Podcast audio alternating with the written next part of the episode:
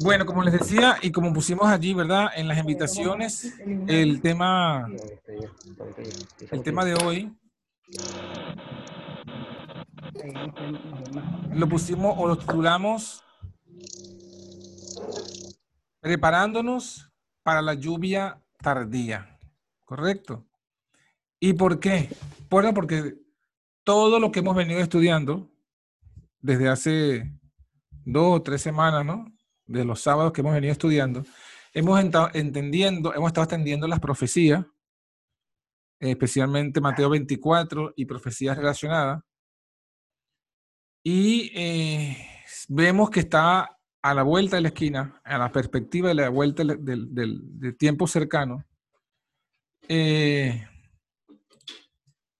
bueno, los eventos relacionados con eh, la curación de la herida de la bestia, el levantamiento de la imagen de la bestia y el establecimiento de la abominación asoladora, que nos dice Mateo 24, 15. Pero también hemos visto que antes de eso ha de manifestarse pues el poder del Señor en el derramamiento de su Espíritu Santo, en el fuerte pregón, y también estudiamos lo que es la persecución, ¿verdad? Que viene en las sinagogas aquellos que predican su nombre.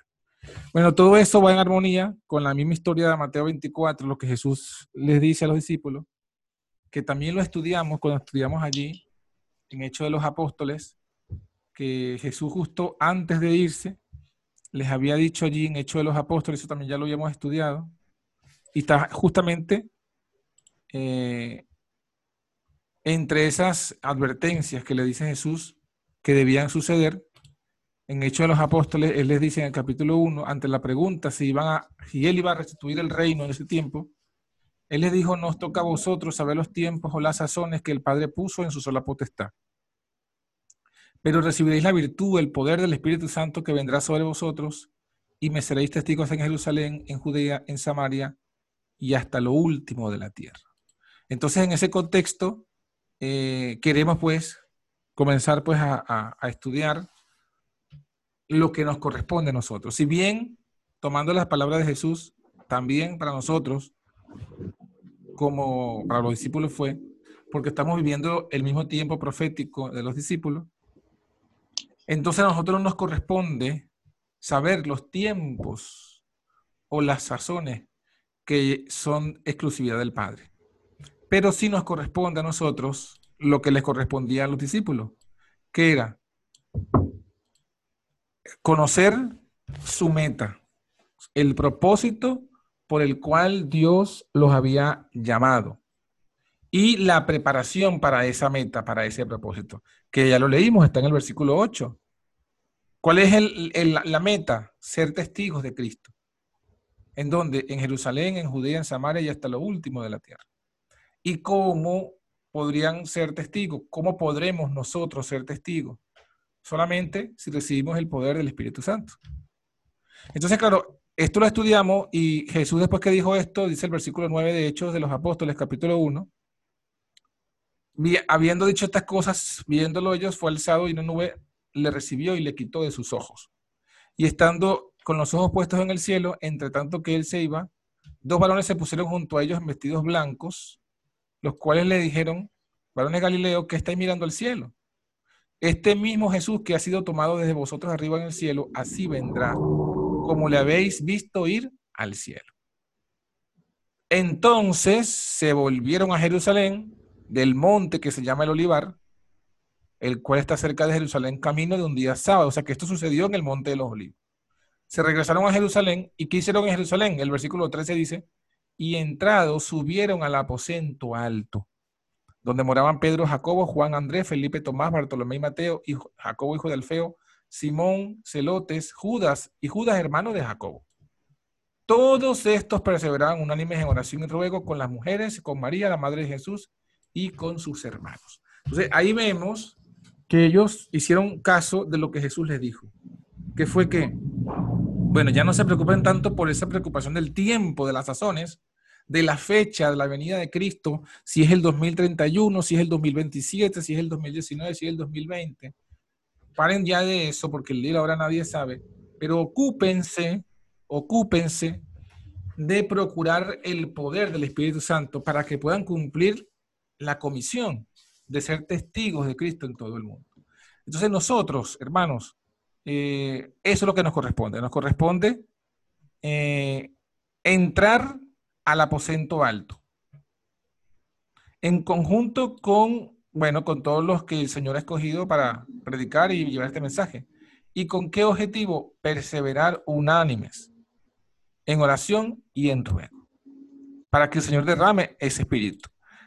Eh, quería leerle algunos, eh, algunos pedazos del espíritu de profecía en relación a este, a este punto, en relación al punto de lo que fue la preparación de los discípulos para recibir la virtud del Espíritu Santo, a lo que nosotros también eh, estamos por recibir, ese poder del Espíritu Santo ahora en la lluvia tardía. Entonces vamos a compartir pantalla para que puedan seguirme este, en la lectura del espíritu de profecía y eh, allí vamos a ver algunas, algunos eh, pensamientos interesantes y eh, que son relativos para nosotros hoy, que nos, que nos ayudan pues a, a ver nuestra situación hoy, porque nosotros hoy estamos como los discípulos. ¿En qué sentido? Bueno, ya se han cumplido todos los eventos de que Cristo advirtió de la obra de su obra de Cristo, de, lo que él dijo, ah, se ha cumplido el rechazamiento por parte de, los que se dicen ser judíos y no lo son, de Cristo como hijo de Dios. Todavía no está la abominación asoladora en el lugar santo. Entonces nosotros estamos en ese momento que estaban los discípulos, cuando Jesús va al cielo. ¿Y qué es lo que les correspondía? Bueno, entrar en el aposento alto y, perseverar juntos en oración y en ruego. Ahora, ¿cómo fue que perseveraron? ¿Qué, qué, de qué estaban ellos hablando? Bueno, fíjense que si lo, tenían, si lo están viendo allí en la pantalla que comparto, en el, el libro que, que, le voy a leer, algunas porciones, es hecho de los apóstoles de Elena de Juan. Y es el capítulo 3, la gran comisión. Y eh, bueno, en, este párrafo que está aquí dice, eh, Jesús había intentado varias veces descorrer el velo del futuro ante sus discípulos, pero ellos no se habían interesado en pensar lo que él decía. ¿Sí? Así hay muchos que a veces están en los cultos, en las reuniones, están de cuerpo presente, pero su mente está en otra cosa. No están atentos a lo que el Señor les quiere decir. Entonces, claro, no, no, se benefician del, de, lo que quiere, de lo que Cristo quiere decirle, porque no se interesan en pensar lo que se está hablando, ¿no? Entonces, fíjense, dice aquí, por causa de esto, su muerte les había sorprendido. A los discípulos, que tantas veces Jesús les habló de su muerte, como no le prestaron atención cuando se los dijo, entonces los sorprendió la muerte. Y ellos, al recapitular el pasado y ver el, el, resultado de su incredulidad, se llenaron de tristeza. Cuando Cristo fue crucificado, no creyeron que resucitaría. Él les había dicho claramente que se levantaría el tercer día, pero ellos, perplejos, deseaban saber qué querría decir.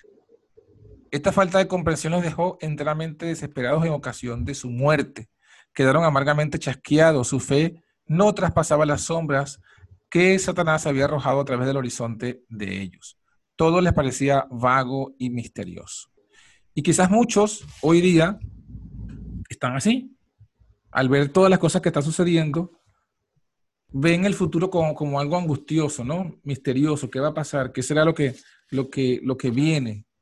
Pero esto no es más que el resultado de no prestar atención a las palabras de Cristo, no escudriñar las escrituras, no buscar por nosotros mismos día tras día estos mensajes y no escuchar cuando el Señor quiere decirnos las cosas, cuando se nos predica la palabra. ¿no?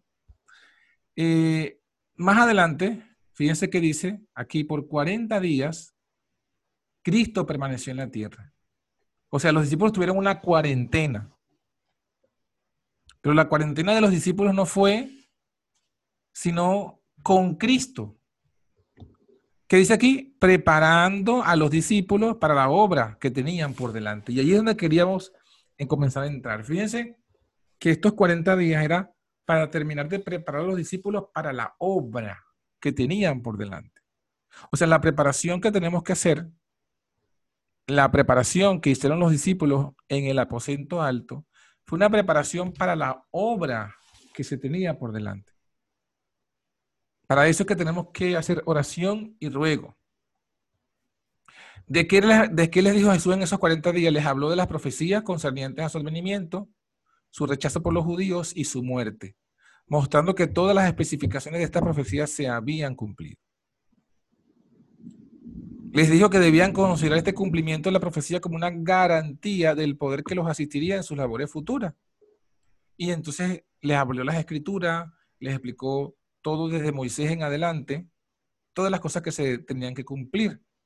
Y añadió, dice aquí, vosotros sois testigos de estas cosas. O sea, testigos de el cumplimiento de las profecías. Entonces, claro, ¿de qué tenemos que ser testigos nosotros? De lo mismo, del cumplimiento de las profecías que se están cumpliendo delante de nosotros. Nosotros estamos viendo el cumplimiento de las profecías.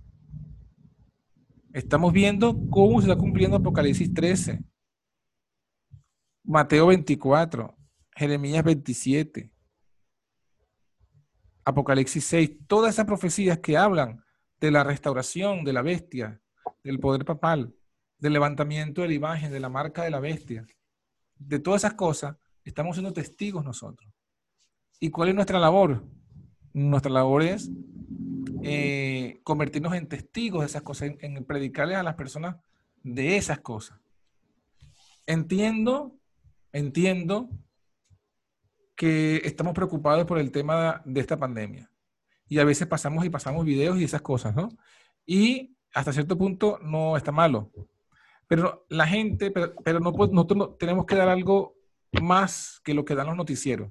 O sea, nosotros no podemos ser noticieros, simplemente. Repitiendo los eventos, las noticias que se están dando, qué pasó aquí, qué pasó allá. Eso ya eso lo está escuchando todo el mundo. Nosotros tenemos que dar un, esto que está sucediendo, pero cómo esto está relacionado con las profecías de la Biblia. Porque eso no lo está dando ninguna cadena de noticias.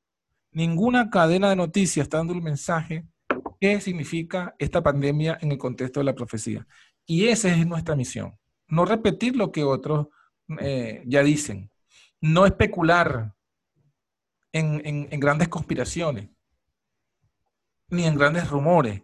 Nuestro trabajo es predicar la palabra, mostrar cómo esto está en relación con la palabra profética. Y eso no lo vamos a hacer reenviando cosas que ya otros noticieros dicen. Eso es algo que tenemos que nosotros reflexionar con oración y con el estudio de la palabra. Comenta aquí más qué dice el espíritu de profecía que más pasó en ese tiempo.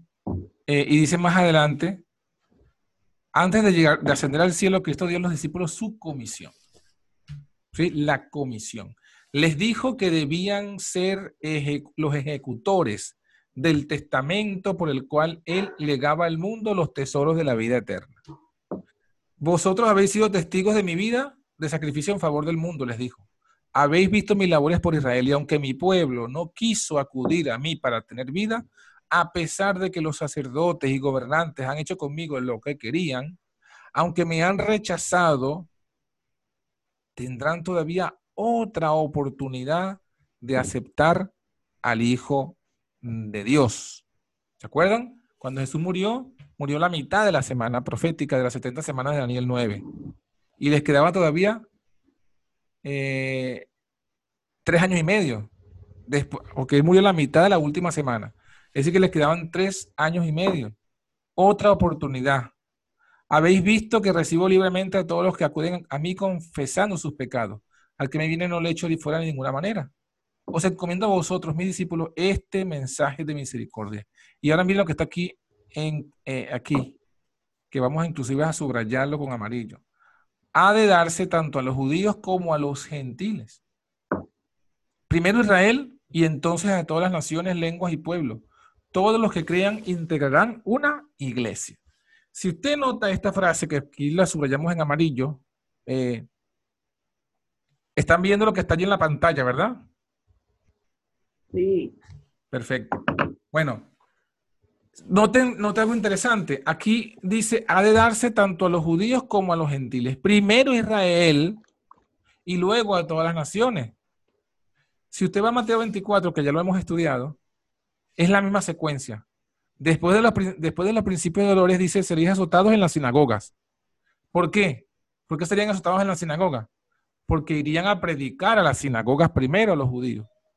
Y luego la otra parte de la señal, antes de la humillación asoladora, dice, y será predicado este evangelio del reino en todo el mundo, por testimonio a todos los gentiles. Y entonces vendrá el fin. Entonces aquí está hablando de dos predicaciones, de dos obras que hay que hacer en ese orden. Primero los judíos, primero Israel, y por consiguiente, la consecuencia, ellos nos azotarán en su sinagoga, y segundo, luego darse a todo el mundo. Y entonces, después que se predique primero a los judíos y después a los gentiles, entonces sí vendrá el fin. Ahora, en la predicación, a todos los que crean, dice allí, integrarán una iglesia. Entonces, mis hermanos, se nos muestra lo que Jesús está diciendo. Pero para que ellos diesen este mensaje a los judíos y luego a los gentiles, ¿qué debían recibir primero? La virtud, el poder del Espíritu Santo. O sea que la lluvia tardía es una necesidad y una realidad para nosotros para poder dar este, este mensaje, tanto a los judíos como a los gentiles. Y entonces allí comienza a explicar todo lo que es la comisión evangélica, la carta misionera, nuestra misión de existencia, nuestra razón de ser. ¿Por qué el Señor nos ha sacado del mundo y nos ha dado esta luz? Bueno, Jesús ya lo había dicho. Nadie enciende una luz para meterla debajo de la cama, sino que la para colocar en alto en casa y así alumbre a todos los que están en la casa. Es decir, que si Jesús encendió la luz en nuestras mentes y en nuestros corazones, la luz de la verdad, no es para que la metamos bajo la cama. No es para que la mantengamos allí oculta y nosotros la disfrutemos para nosotros solamente. No, es para que lo coloquemos en alto y así en alto alumbre a todos los que están en la casa. Para eso fue que el Señor encendió la luz de nuestras mentes y corazones. Entonces, por eso es que esa es nuestra comisión, nuestra carta misionera. Eh, bueno, y aquí todo el, resto del capítulo habla de la, lo que Jesús le dijo de lo que era la gran comisión, que ya lo hemos leído en, otras partes de la Biblia. Y eh, nos dice aquí esto que también es importante recordarlo, ¿no? Y sobre todo, todos los que predicamos, ¿no? Dice aquí, está subrayado, tenemos allí en la página 25. El Salvador sabía que ningún argumento, por lógico que fuera, podría ablandar los duros corazones o traspasar la costra de la mundanalidad y el egoísmo. Sabía que los discípulos habían de recibir la, dotación celestial, que el Evangelio sería eficaz solo en la medida en que fuera proclamado por corazones encendidos y labios hechos elocuentes por el conocimiento vivo de aquel que es el camino, la verdad y la vida. Y esto también tenemos que entenderlo, yo primeramente y todos nosotros. Mm, por muy argumento, por muy lógico que elaboremos los argumentos bíblicos, sin el poder del Espíritu Santo en nosotros, no va a ganar una sola alma. Entonces nosotros necesitamos estudiar la Biblia para tener los argumentos lógicos y también necesitamos orar en procura de ese poder, el poder del Espíritu Santo. O sea, nuestra labor hacia los judíos y nuestra labor hacia los gentiles, y entiéndase judío en el sentido simbólico, hablando de judío actual como el profeso pueblo de Dios, es decir, los adventistas de la corporación y todos los adventistas. Esos son, en este contexto, los judíos, los judíos, el, moderno Israel. Ningún argumento que le demos a, los judíos de hoy, al moderno Israel, o a los gentiles, a los modernos gentiles, por muy lógico que sea, será suficiente si no tenemos ese poder del Espíritu. Entonces, por eso es fundamental que dijo Jesús, recibiréis el poder del Espíritu Santo y entonces sí me seréis testigos. ahorita eh, no, ni siquiera, ¿cómo diría? Eh, en, cuanto al tema, en cuanto a la predicación de la profecía, es muy fácil, porque aún los que no son creyentes y ni estudiantes de la Biblia, están, usted, ya, yo lo estoy viendo en las redes sociales, en los periódicos, en la revista, ya todo el mundo está entendiendo que esta pandemia es una excusa perfecta para establecer el nuevo orden mundial. Y se ve, porque ya lo están diciendo de forma abierta también, los líderes mundiales están diciendo abiertamente que hace falta un nuevo orden mundial. Entonces, digamos que ya estamos, que prácticamente con pocos versículos vamos a mostrar a la gente que eso le decía la Biblia. Entonces necesitamos aún más el poder del Espíritu para que, para que se pueda mostrar el sentido bíblico, la solución bíblica a eso. Porque la, no hay forma ni manera, como lo estudiamos el sábado, cuando estemos con Jeremías 25, no hay forma ni manera que humanamente evitemos, evitemos el establecimiento del nuevo orden mundial. No hay forma. Ya está establecido así. Ya Dios lo dijo en su palabra que sucedería así. Y por lo que estamos viendo, el tiempo se está cumpliendo. Entonces nuestra misión no es eh, unirnos con aquellos que se quieran oponer por las armas, por las revoluciones a esto, sino decirles que esto estaba profetizado y que la única forma de escapar de esto, de vencer a esto, es en Cristo Jesús. Es en Cristo Jesús, porque el único ser, el único ser que pasó sobre esta tierra, que se enfrentó al mundo, y, al mundo me refiero al imperio romano, al nuevo orden mundial de su época, que fue el, imperio romano globalizado. Se enfrentó al mundo, se enfrentó a los demonios, así, a los demonios, a los, espíritus de demonios, y se enfrentó a su propia carne y venció al mundo, a la carne y a los demonios, fue Jesucristo. Entonces no hay forma de que nosotros podamos vencer todas estas triple alianza del mundo, de la carne y de los demonios contra nosotros, si no es por la justicia de Cristo. Por eso es que es importante, y aquí, aquí quizás se puede entender un poco, ¿Por qué es importante el mensaje del 88? El mensaje de la justificación por la fe.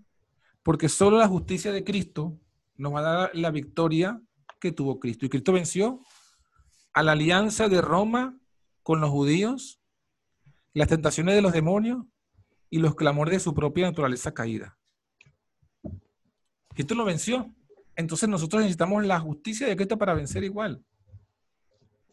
Entonces, ¿Cómo tenemos la justicia de Cristo? Ahí es cuando entra el tema de que nosotros tenemos que buscar a Dios en oración, en ruego, en perseverancia, en el aposento alto. Y por eso es que queremos, pues, ya que queremos hacer un aposento alto eh, online, por así decirlo. Porque aunque estamos en diversos lugares geográficamente, por estos medios podemos estar unidos, unidos en espíritu y unidos en verdad. Bueno, mis hermanos, eh, eh, no avancemos más, ya con esto que hemos leído es suficiente para reflexionar. Hay algunos hermanos que han levantado la mano y quiero pues que ellos también que quieren compartir algo o participar o preguntar, lo hagan, ¿no? Entonces, ahorita mismo estoy viendo quiénes son los que han levantado la mano. No tengo aquí la referencia, pero sé que uno fue el hermano Lidio y no sé qué otra persona también levantó la mano.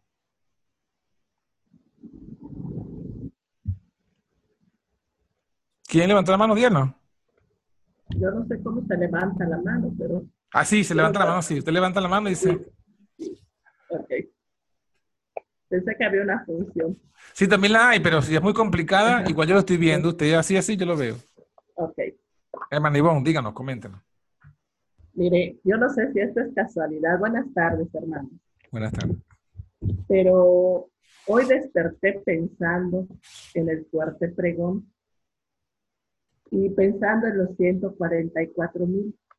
Entonces, no sé, es, es como una duda lo que tengo, porque habla de, de los sellados y de el evangelio, dar el evangelio por testimonio.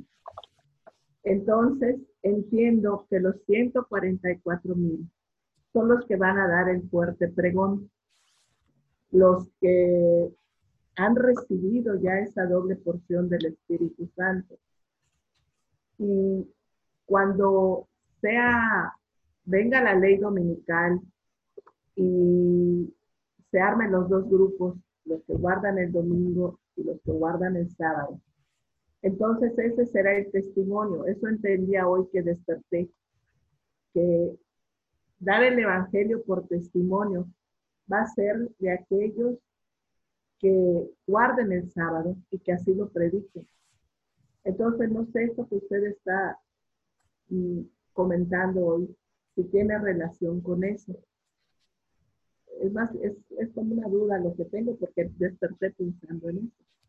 Ya, ya. bueno, el, los 144 mil aparecen, claro, como el remanente final, este, que, que, han recibido el sello de Dios en su frente.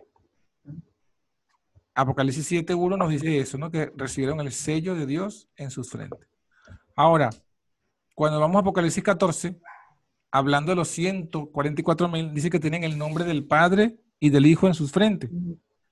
El nombre no es que tienen un tatuaje aquí, sino que tienen el carácter.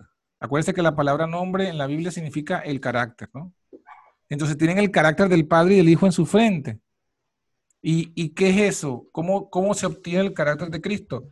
Bueno, porque tienen, han experimentado la justicia de Cristo y esa justicia ha sido hecha parte suya. Ya, ya no están solamente vestidos de la justicia de Cristo externamente, ya no es una justicia imputada, sino que se ha convertido en justicia impartida, porque se han transformado su carácter a la semejanza del Padre y del Hijo. Y eh, claro, eso ya, eso ya es al final, o sea, esa condición a la que llegan es al final después de haber pasado la prueba. Porque, por ejemplo, Jacob, a Jacob, que se llamaba Jacob, se le cambia el nombre, se le coloca el nombre de Dios en la frente a Jacob después que lucha con el ángel. Antes él tuvo que pasar por toda la angustia, la angustia de Jacob. Entonces, claro, eh, toda, toda esa angustia eh, comienza con la predicación de los 144 mil, la predicación del fuerte pregón. Pero la predicación del fuerte pregón, como estamos viendo, ahora como la hemos analizado, tiene dos etapas. Una etapa que es a los judíos y luego otra etapa que es a los gentiles. Primero a los judíos, después a los gentiles.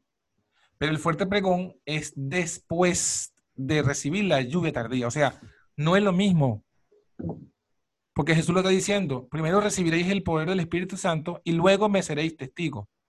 Entonces, dar testimonio, eh, ¿quién da testimonio? El testigo. Entonces, dar, testimonio es ser testigo de Cristo y solo se puede ser testigo de Cristo después de haber recibido la lluvia del Espíritu de Cristo. un detalle entonces, se recibe la lluvia tardía, pero la van a recibir más más hijos de Dios, o sea, no solo los 144 mil. Bueno, me parece que ya ese es otro tema, hermanita, porque, sí, sí. porque ya se la van a recibir todos los que van a dar el fuerte pregón. La lluvia tardía la va a recibir todos los que van a dar el fuerte pregón. Tendríamos que estudiar muy bien quiénes son los 144 mil, y ese sería otro estudio porque requiere otros versículos y, bueno, varios, varias enseñanzas. Pero básicamente, el fuerte pregón lo van a decir, la van a dar todos los que reciban la lluvia tardía. Porque para eso es la lluvia, para que sean testigos de Cristo.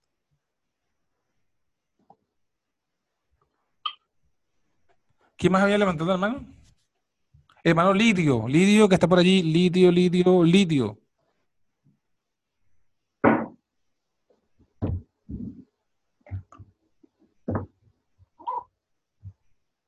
Bueno, levantó la mano, pero se fue para otro lado. ¿Alguna otra persona quiere hacer un comentario o pregunta de lo que estamos aquí?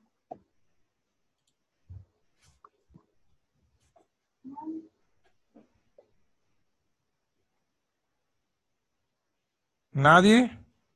¿Todo está claro? ¿Todos estamos de acuerdo? ¿Todo está... ¿Estamos seguros entonces de cuál es nuestro camino y cuál es nuestra misión?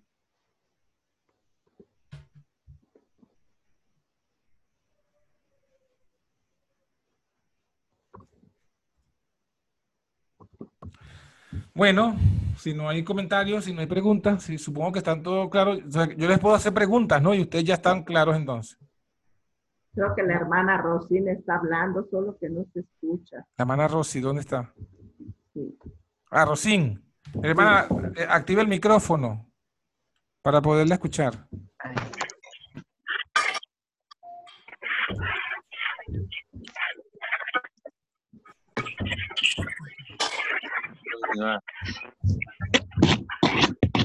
Hermana Rosino, ¿tiene bloqueado su micrófono lo ha bloqueado usted? Tiene que desbloquearlo. ¿Ahora? Ahora sí. Ah, yes.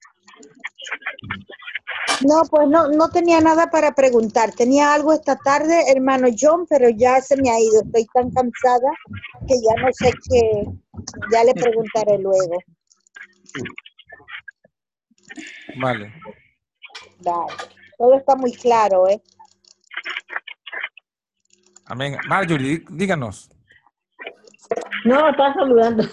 Ah. No, estamos, está muy bien, hermano. Eh, yo también tenía una inquietud con respecto a los 144 mil, pero ya ese es otro tema, como dijiste. Claro, el tema, ya te lo preguntaré. Yo quisiera preguntar. Ajá, Hortensia. sí, quisiera preguntar que si mm, recibiremos la lluvia tardía para ir a pregonar ahora las iglesias y luego al mundo, o cómo será eso. Sí, sí, tal cual. Tal cual, fíjese que. Fíjese que leímos en la Biblia que Jesús dijo: Recibiréis el poder del Espíritu Santo y me seréis testigos en Jerusalén, en Judea, en Samaria y hasta lo último de la tierra. Entonces Jesús, Jesús mismo nos está dando el orden. Primero, recibir el Espíritu Santo. Segundo, ser testigos en Jerusalén, Judea, Jerusalén, Judea e Israel. Y cuando dice Samaria y lo último de la tierra, ya esos son los gentiles. Que es justamente la secuencia de Mateo 24. Primero somos perseguidos en la sinagoga. ¿Por qué somos perseguidos? Porque estaremos dando testimonio en las sinagogas. Luego se predica el Evangelio en todo el mundo. Por testimonio, dice el, texto bíblico, por testimonio a todos los gentiles. Entonces está hablando que lo segundo es dar testimonio a los gentiles. O sea, primero se da testimonio a los judíos. Segundo, testimonio a los gentiles. Y después viene el fin. ¿Cuál es el fin? La abominación asoladora. Pero antes de los testimonios, tiene que venir entonces el Espíritu Santo. Y en su primer cumplimiento, en, la, etapa de los discípulos y del templo de Jerusalén, ocurre así. Primero vino el Pentecostés. Después los discípulos, Hechos capítulo 1, capítulo 2, capítulo 3, capítulo 4, capítulo 5, capítulo 6, capítulo 7. Todos esos siete primeros capítulos, de hecho, de los apóstoles, es los judíos, es los discípulos dando testimonio solo a los judíos. A partir del capítulo 8 dice que comenzó una persecución a la iglesia y se comenzó, los que fueron esparcidos fueron a predicar. ¿Y dónde fueron a predicar primero? En Samaria. Y Felipe comienza a predicar en Samaria. Y en Hechos capítulo 9 es la conversión de Pablo. Y de allí en adelante el Evangelio va al resto de los gentiles. Entonces se cumple tal cual como lo dijo Jesús, se cumple con los discípulos. Pentecostés, Hechos de los Apóstoles, capítulo 2. Predicación a los judíos, capítulo 3, capítulo 4, capítulo 5, capítulo 6, capítulo 7. Predicación a los gentiles, capítulo 8 hasta el final. Y eso se repite porque justamente después que se predican los después que predican los apóstoles, tanto a los judíos como al mundo, después que, que martirizan a Pablo, Pablo muere aproximadamente en el año 63 después de Cristo. A la muerte de Pablo comienza un hombre a anunciar la muerte, la destrucción del templo. Si usted no lo ha leído, léalo en Confite de los Siglos. Dice que por siete años un hombre comenzó a, clamar, a clamar, fin, eh, viene el mal del norte, y, lo dice el Guay. Por siete años, o sea, justamente la muerte de Pablo, comienza este hombre a anunciar por siete años y en, y en el año 70 se cumple lo que Jesús había dicho, lo que este hombre estaba diciendo desde hace siete años y que era eso, la abominación asoladora, destruyendo el templo. Entonces la secuencia sigue siendo la misma en ahora. Acuérdense que la, la, abominación es símbolo de la ley dominical. Entonces, eh, la predicación a los gentiles es la predicación al mundo entero. A, a, los que no son judíos, a los que no son adventistas. El testimonio de los judíos es testimonio de los adventistas. Y antes de esas dos cosas es el derramamiento de la lluvia tardía. Vale, pero entonces eso será pronto, la, lluvia tardía, será pronto ya. Claro, pero también será pronto. Y Dios quiere que sea, en otras palabras, vamos a, a mejor explicarlo aún mejor. Estamos ya en el tiempo de la lluvia tardía. Y la lluvia tardía puede ser pronto, muy pronto, pero depende de nosotros. Porque los, dependió, en, ¿de qué, ¿en qué sentido depende de nosotros? De que nosotros hagamos lo que hicieron los discípulos. ¿Y que si no estamos preparados, no somos sellados. Claro, pero, pero ¿a qué me refiero? Hacer lo que hicieron los discípulos. ¿Y qué hicieron los discípulos? Entraron al aposento alto y comenzaron a, a, perseverar unánime en oración y ruego. Eso es lo que tenemos que hacer. O sea, hacer nuestra parte. Que eso fue lo que le dijo Jesús a los discípulos. Quédense en Jerusalén busquen la virtud del Espíritu Santo y luego sí cumplirán la comisión. Entonces, estamos ya en el tiempo. En otras palabras, hay un versículo en Zacarías que dice, pedí a Jehová lluvia en la estación tardía. Jehová dará lluvia, relámpago, etc. Entonces ya estamos en esa estación, ya estamos, eh, eh, estamos en la estación de que va a ser derramada la lluvia tardía. O sea, estamos en el tiempo. Pero ahora depende de nosotros. Si nosotros cumplimos la condición, se, se dará. Acuérdense lo que pasó en el 88. ¿Qué pasó en el 88? Estaba también el tiempo. El tiempo estaba. Y tan, y tan estaba el tiempo que se, estaba, que se introdujo una, una ley dominical en el Congreso de los Estados Unidos en el 1888. O sea, eso ni siquiera todavía ha pasado aquí. Aquí todavía no han pasado de forma pública. No estamos hablando de que en oculto, que ya firmó el Papa en oculto con el, con el Congreso. No, no, no. Estamos hablando aquí de, de cosas ocultas. Estamos hablando de lo que pasó en, en, el 88. Algo como eso, que de forma pública se introdujo un proyecto de ley dominical, no ha pasado. En el 88 estaba el proyecto de ley, estaba el tiempo de la lluvia tardía. Y Dios envió el mensaje a su pueblo. ¿Qué pasó? El pueblo no aceptó, no lo quiso hacer, no se preparó. ¿Y qué pasó? Entonces Dios tuvo que alargar el tiempo. Entonces, hoy día se ha repetido en el sentido de que se han vuelto a dar las circunstancias y los eventos y estamos de nuevo en el tiempo. Estamos de nuevo en la estación, estamos de nuevo en el momento en que se puede derramar la lluvia tardía. Pero ahora falta de nuestra parte. ¿De qué? De entrar en el aposento, de salir del templo, salir físicamente del templo y salir también espiritualmente del templo dejar de escuchar a Caifás, dejar de escuchar a Anás, dejar de escuchar a Gamaliel, dejar de andar buscando a esos grandes predicadores del, templo y meternos en el aposento alto a orar y a estudiar la palabra. Porque la ayuda tardía vendrá no por andar escuchando a Gamaliel, ni a Anás, ni a Caifás, sino vendrá si vamos al aposento alto y perseveramos en oración y en ruego.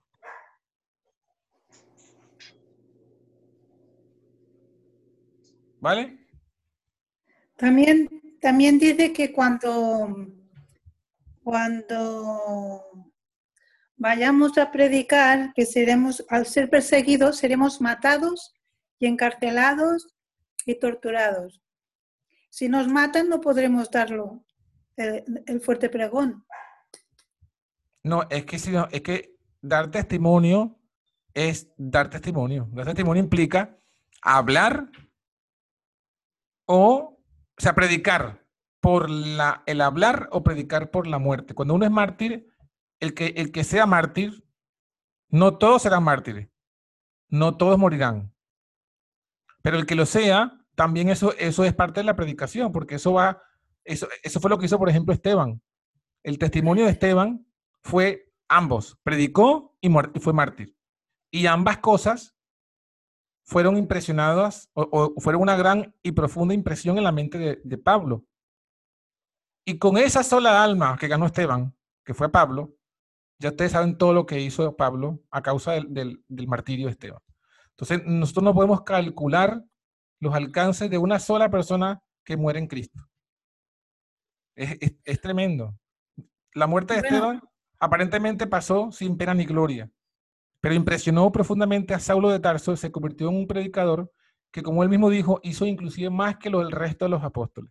¿Y, todo, ¿Y quién sembró esa semilla? Esteban con su sangre. Quiero decirte que mm, los sellados también algunos morirán, ¿no? estarán sellados los que mueran. Bueno, ese es otro estudio, como le dijimos, ese es otro estudio porque ese estudio entra con el tema de los 144 mil. O sea, el, importante ahorita es entender que necesitamos la lluvia tardía para cumplir la comisión que Dios nos ha dado. Y que estamos ahora mismo en ese tiempo y que tenemos que buscarla con oración y ruego. Ya si seremos mártires o no, ya eso está en las manos de Dios. Dios sabrá cada quien lo que cada quien es capaz de soportar y la obra que cada quien, que Dios quiere que cada quien haga. Porque Esteban fue mártir, pero el resto de los otros diáconos no fueron mártires. Y, en ese momento los apóstoles no fueron mártires, pero más adelante murieron. Y otros, otros padecieron, pero no murieron, como es el caso de Juan. O sea, como dijo Jesús a Juan, a, a, Pedro, si yo, si yo quiero que él quede hasta que yo venga aquí a ti, sígueme tú. O sea, para Pedro Dios tenía un plan, para Juan Dios tenía otro plan. Cada quien tiene un plan en el que Dios lo ha establecido. Y en cada, y en cada uno de esos planes que Dios nos ha establecido, glorificaremos su nombre si lo cumplimos. Entonces, lo que tenemos que aferrarnos al Señor y, y decirle como Pablo, Señor, ¿qué quieres tú que yo haga? Y ponernos en sus manos.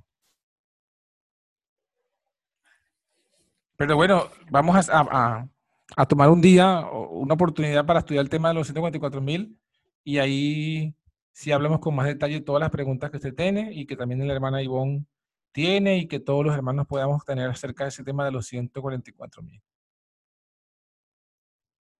Sí, hermana Ivonne, ¿tiene otro comentario? Sí, a ver. La, la lluvia tardía es antes de la ley dominical. Correcto. Inclusive es antes del fuerte pregón.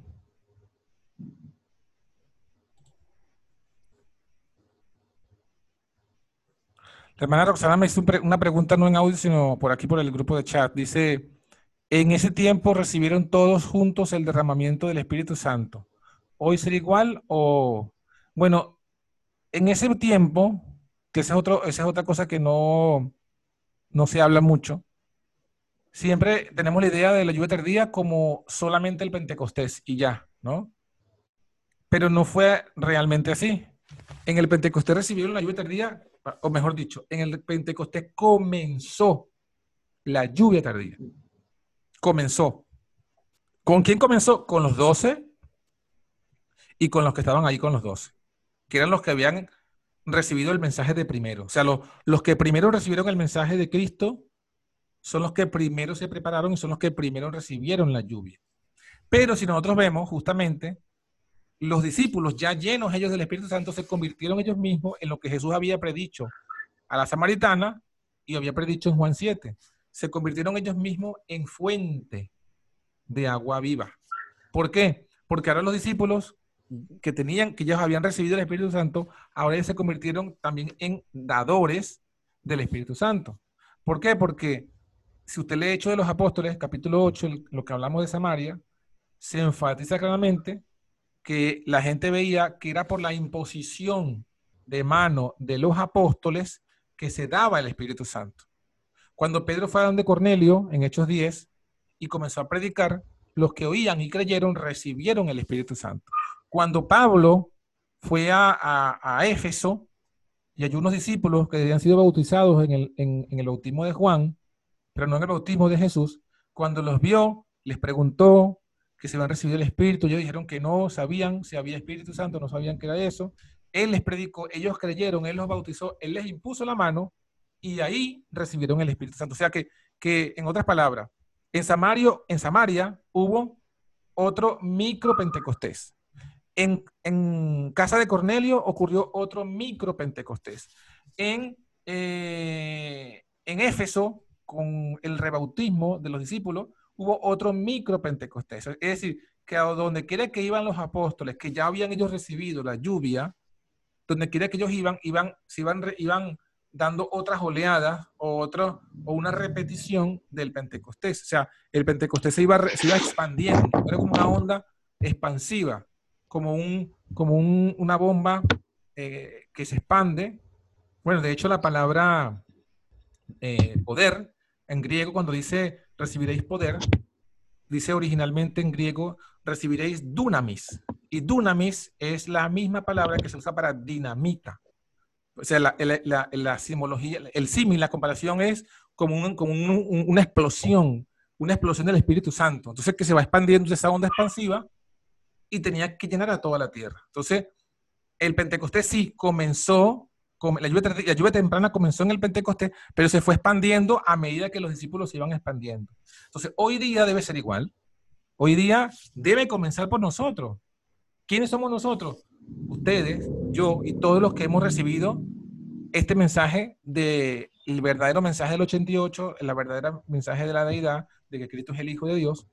Nosotros somos, por así decirlo, somos eh, los apóstoles ahora de este tiempo moderno, que tenemos que recibir esa lluvia y luego con ese poder ir a predicar y donde quiera que vayamos, llevar esa lluvia para que se repita en los nuevos creyentes.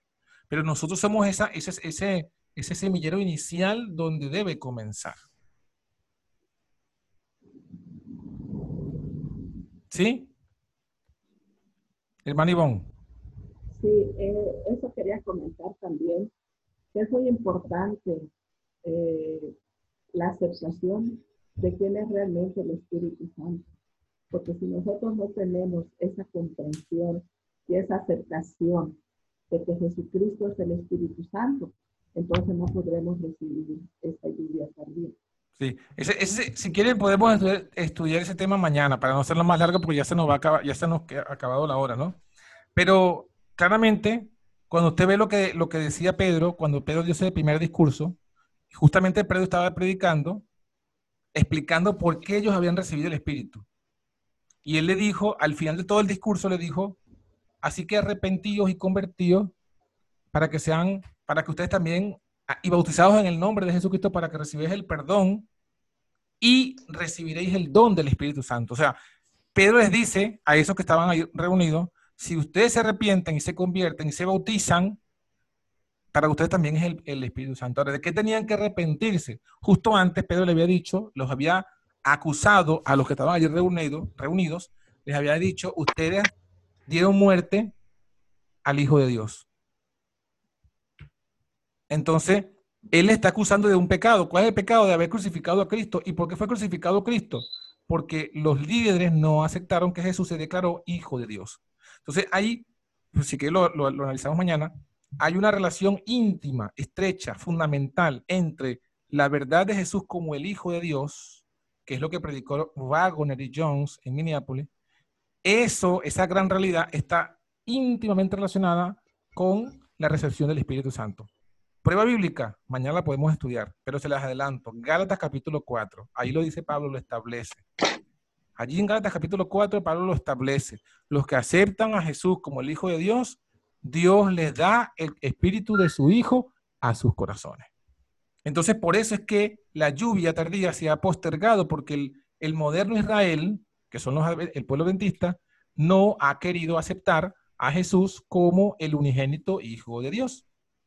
Por eso es que les decía, nosotros que sí lo hemos aceptado, que somos como los discípulos, que ya hemos creído que Jesús es el unigénito Hijo de Dios, el, hijo, el unigénito Hijo del Dios viviente, ahora lo que nos falta es eso, entrar en el aposento alto, perseverar en oración y ruego para que el Señor nos dé el espíritu de su Hijo a nuestros corazones. Y con eso puede salir a proclamar con poder esa verdad, porque ese es el Evangelio, no hay otro Evangelio. Cristo y Cristo crucificado. Ese Evangelio predicarlo a toda nación, tribu, lengua y pueblo. Bueno, mis hermanos, miren, el tiempo ha concluido y tenemos que ser estrictos con eso, ¿no? Yo sé que pudiéramos hablar muchas más cosas, pero vamos a dejar comida para mañana. Mañana entonces continuamos estudiando este mismo tema y profundizamos en lo que quedaron las preguntas de hoy. Vamos a, a concluir con una oración. ¿Cómo? No, no de los 124 mil, sino del tema de la de, de la lluvia tardía y el tema del, del, Hijo de, Jesús como Hijo de Dios, pero como, como, como verdad fundamental para que venga la lluvia tardía. Hagamos entonces una oración, ¿les parece? Y este, terminamos. Y bueno, también quedamos entonces nosotros en esa reflexión para mañana continuarla. ¿Les parece? Sí.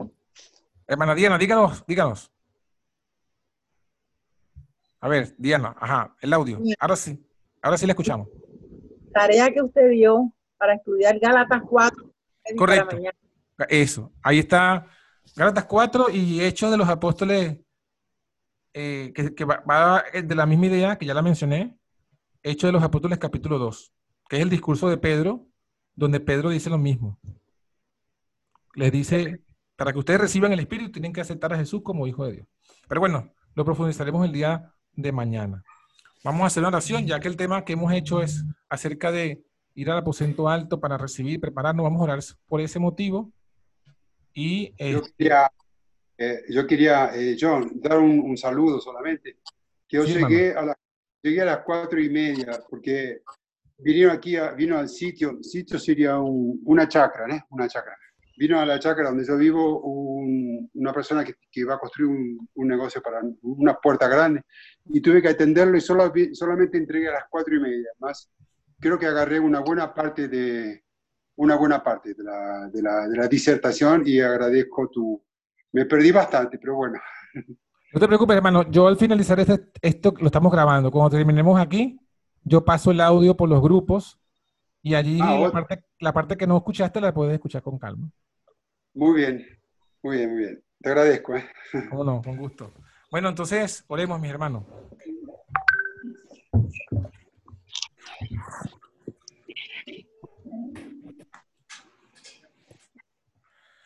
Una vez más, Señor, estamos delante de ti para agradecerte por tu palabra, especialmente por la palabra profética, la palabra histórica de tu Biblia, donde el Señor nos muestras todas estas cosas y también te agradecemos por el espíritu de profecía que nos da mayor entendimiento de esta palabra. Hemos comprendido, Señor, que estamos en el mismo tiempo en que estaban los discípulos justo antes del Pentecostés.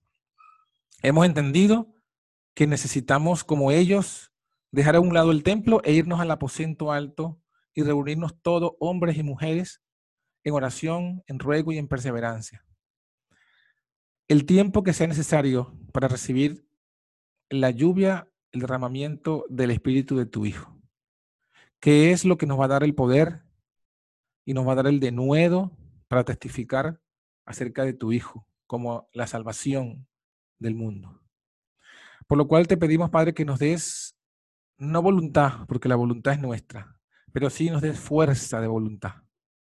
Fuerza y santificación de esa voluntad, para que nuestra voluntad la pongamos de tu, del lado de tu voluntad y la fuerza para ejecutar esa decisión de buscarte en oración, buscarte en ruego, de ser perseverantes, de que si flaqueamos o caemos hoy, mañana intentarlo de nuevo, con fe y con certeza, de buscarte, Padre, en oración para que eh, tú termines de pulir nuestro carácter, lo que nos falta, termines de unirnos, de que podamos alcanzar esa unidad, esa unanimidad en verdad y en espíritu, y así podamos recibir entonces ese poder esa gracia que nos va a hacer como los apóstoles, como los discípulos, hablar con denuedo, con fortaleza, con valor lo que tenemos que hablar al mundo.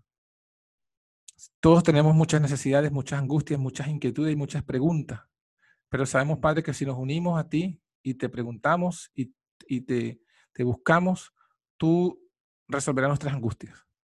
Tu promesa es que si buscamos tu reino de primero y tu justicia, tú nos darás las cosas que necesitamos por añadidura. Ayúdanos a aferrarnos a esa promesa y ayúdanos a perseverar en cada una de estas cosas para que podamos experimentar ese poder y también ser protagonistas de esta salvación para nosotros, para nuestros hijos y para todos aquellos que estén delante de nosotros.